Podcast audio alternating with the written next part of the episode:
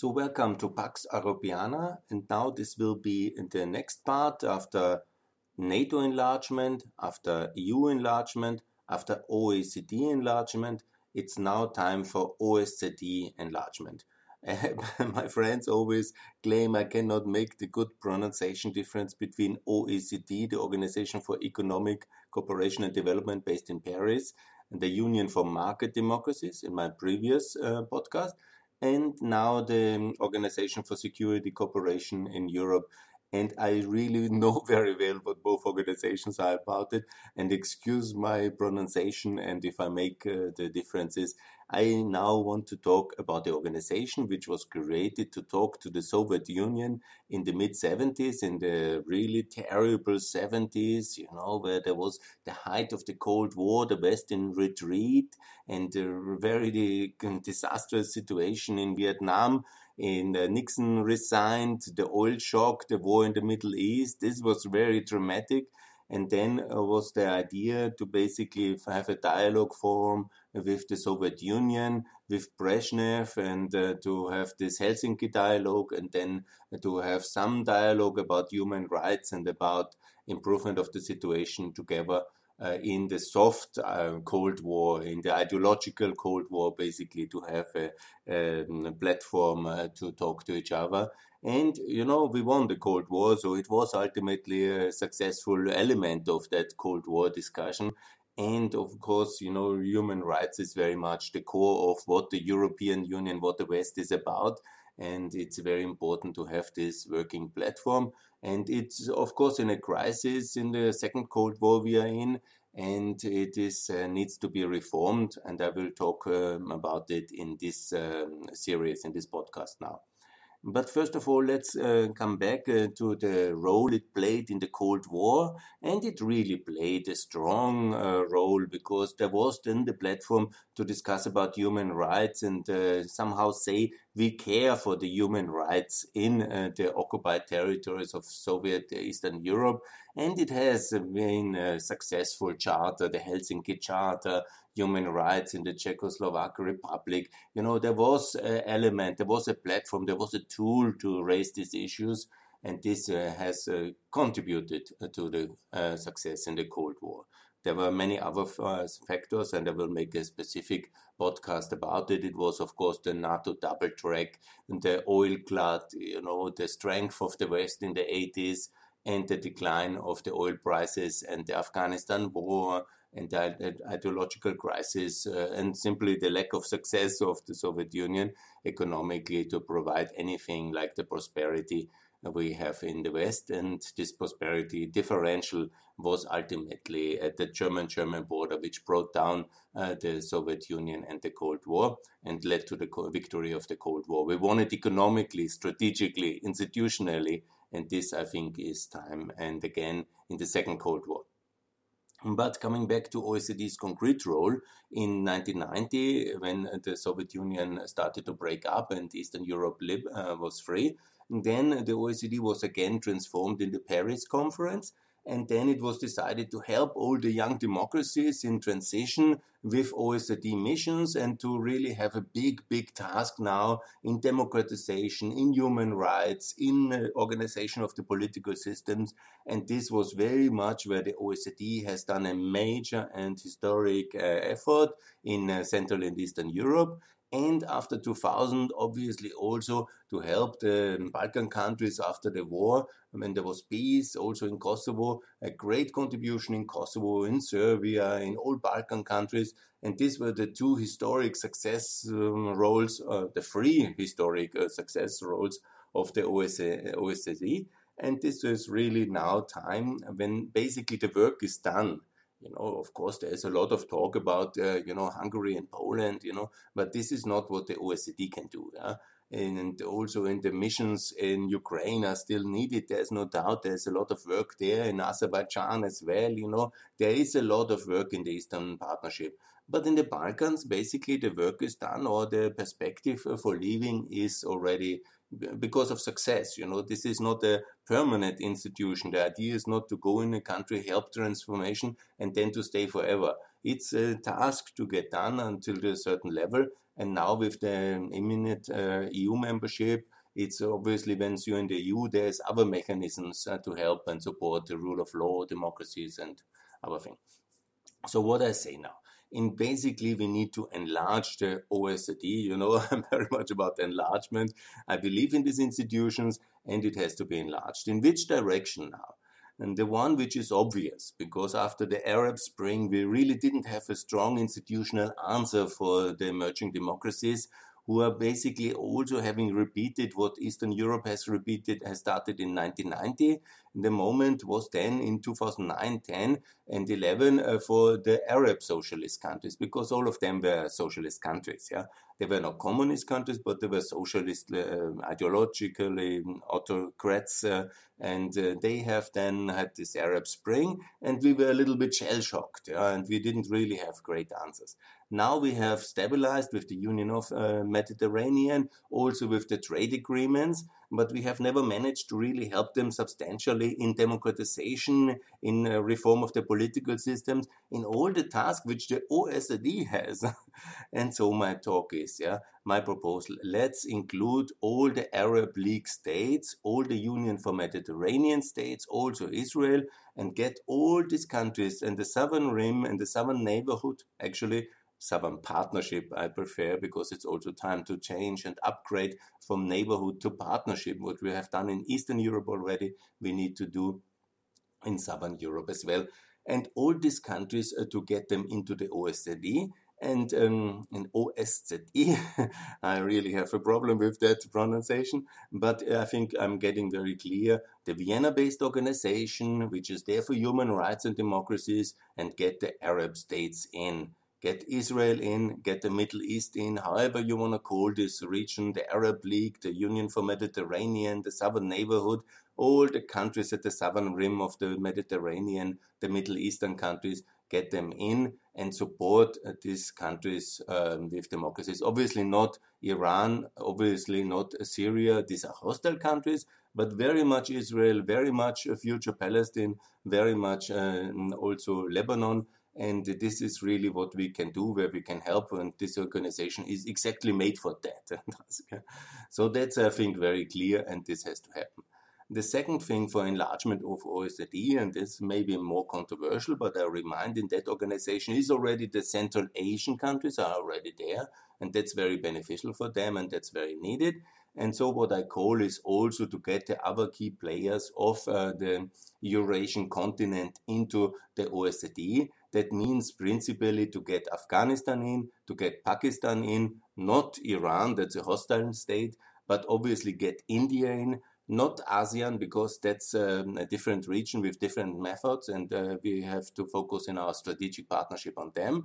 But very much get China in and get South Korea in and get Japan in you know, this is not an exclusive talking shop, just uh, the West with uh, Russia, but let's get China in and let's obviously get uh, Japan and South Korea in. Let's have this topic of North Korea, which will keep, uh, keep us very busy and discussed in the framework of OECD let's compete as well with the um, Shanghai Cooperation Organization, which the Chinese and the Russians have created, basically the Chinese, because they were not included in OECD and we are OECD, and we really have to make sure that this Shanghai Cooperation Organization is basically um, disappearing.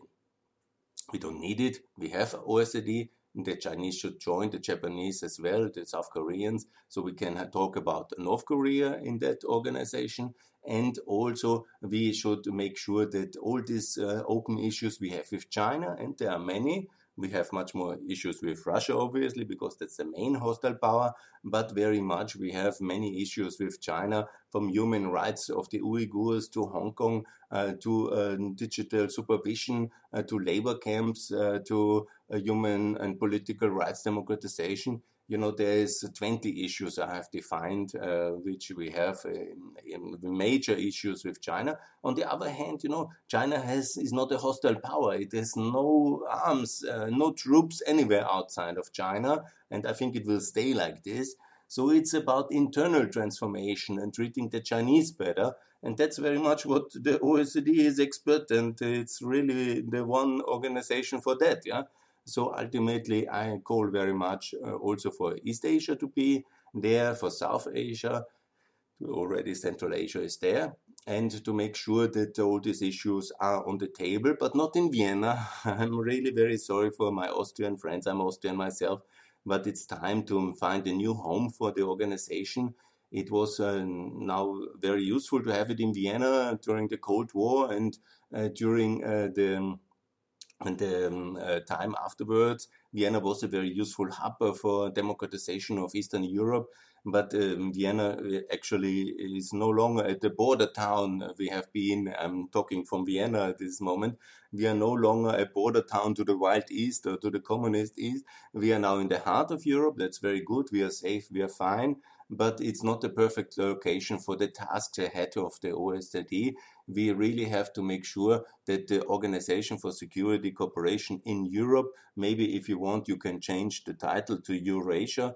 And, uh, you know, after the, the great security expert Brzezinski, but, uh, you know, the name is uh, secondary operation. The location matters, I think. Yes, it matters because it should be one of the um, uh, better locations uh, to go to Istanbul with that organization to also signify the importance of Turkey in this new Middle East, uh, um, in the transformation of the Arab world, and have this perfect location of Istanbul for that one.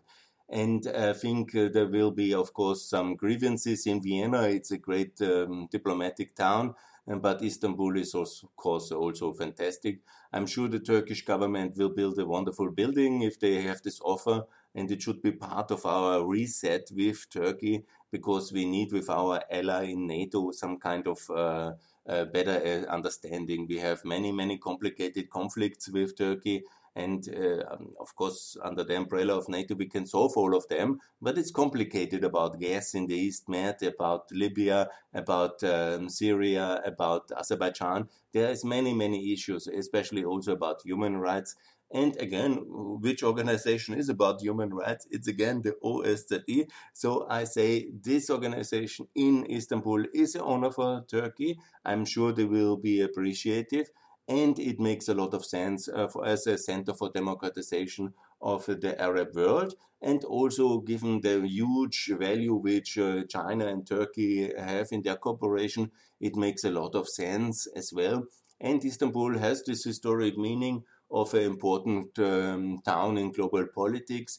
And it is a wonderful town to live for the diplomats which will work there it is much more better symbolic town for reaching out uh, to the Arab and to the uh, Mediterranean world and also to the South uh, um, Asian and East Asian worlds. And I think that's the perfect location for a new uh, in this new role, which will ha- will uh, will have to have. Yeah? I'm confident, you know, we have now a new Secretary General. We are coming from a big, big crisis of this organization now in our relation with Russia. And we shouldn't just, you know, give to Russia the monopoly of uh, dominating that organization. It's very important. Yeah, it's very important tool of conflict prevention in war zones, in Donbass, uh, in uh, Crimea. It should have a much bigger role, and uh, we have to strengthen it. And you can also do a merger between the Shanghai Cooperation and uh, between uh, you know, and I make on Twitter, I made this remark if we don't offer it to China, one day we will be in a situation where we might have to join this Shanghai Cooperation uh, Cooperation Organization because, you know, there, uh, there is a shifting relevance in that direction. And this is not what we want. I think we want to make sure that our organizations, which are representing our history, our values, and it's, of course, a bit of a um, question are our values the best? But I tend to think yes. and ultimately, I think also the Chinese and the Russians and uh, anybody in uh, the conflict zones in the Middle East wants to live under freedom. The best proof is that so many people want to come to our freedom, to our uh, jurisdiction, to our prosperity. It's not that anybody wants to live in Syria, or it's not a lot of inward immigration from Europe uh, to Ch- uh, China or um, you know the, the people want to come to us because it's working because you have individual security and freedom and rights. And this is basically what the success also in the 21st century will be about. Nevertheless, beyond economics, let's talk about human rights and about democratization. Here we have this cradle of talking, uh, you know, about these important issues with uh, very complicated partners. There can be no more complicated partner than the Soviet Union in uh, the 1970s. Yeah?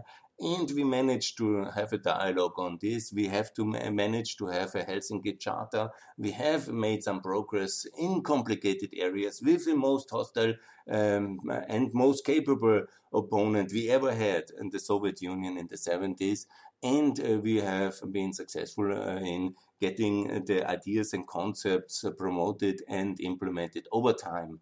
This is all not easy. Also, the illusion that China will change tomorrow and claiming that we shouldn't uh, trade with China, we shouldn't conclude the Chinese trade agreement we just have uh, started uh, to get done in December 2020, the so-called uh, investment agreement with China. It's all an illusion that China will open in two years or even in 30 years, that it will be a perfect democracy. I don't think so. But step by step, we can have um, um, mutual respect, yeah, avoid any conflicts, yeah, and get the concepts of human rights and democracy promoted as a common standard over time. Yeah, and this is, I think, a major um, possibility.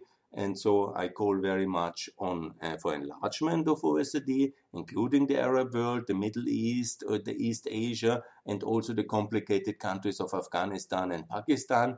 Get them in, get missions set up there, and make sure uh, that we are really engaged and we are not in a big withdrawal since we were we were uh, we have been since 2013 unfortunately but we are somehow steadfastly putting pillars of uh, reasonable governance uh, in economic and uh, democracy with the OECD, but in human rights and political governance in the OECD. That is really very important.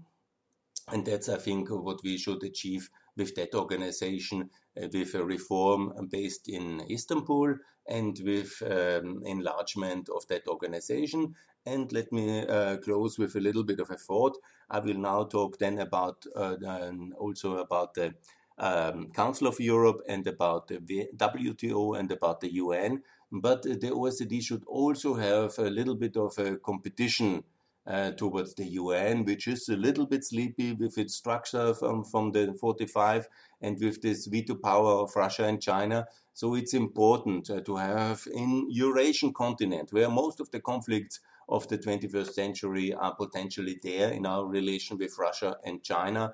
So it's and this very fragile area in the Middle East as well, and where we have this uh, fundamental catastrophe of our decade, the Syrian civil war. And so in that area, really, we need a little bit more governance and I think uh, competing in a sense, because some people can say we have anyhow the UN, why we need such an enlarged OECD, and that wanna and that argument I wanna address because some of say, ah, oh, Günther wants to have uh, 100 members in OECD and that's a duplication of our effort. Let's better focus on reforming the UN. Yes, absolutely. I will talk about that one in the next episode.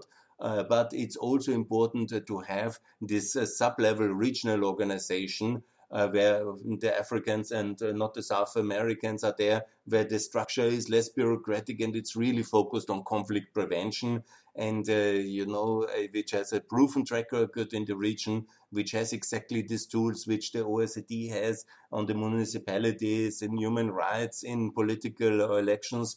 And this second tool is very, very important to promote democracy and human rights ultimately. That's what we should all be very much focused about. And that's why I call for enlargement of the Organization for Security Cooperation in Europe.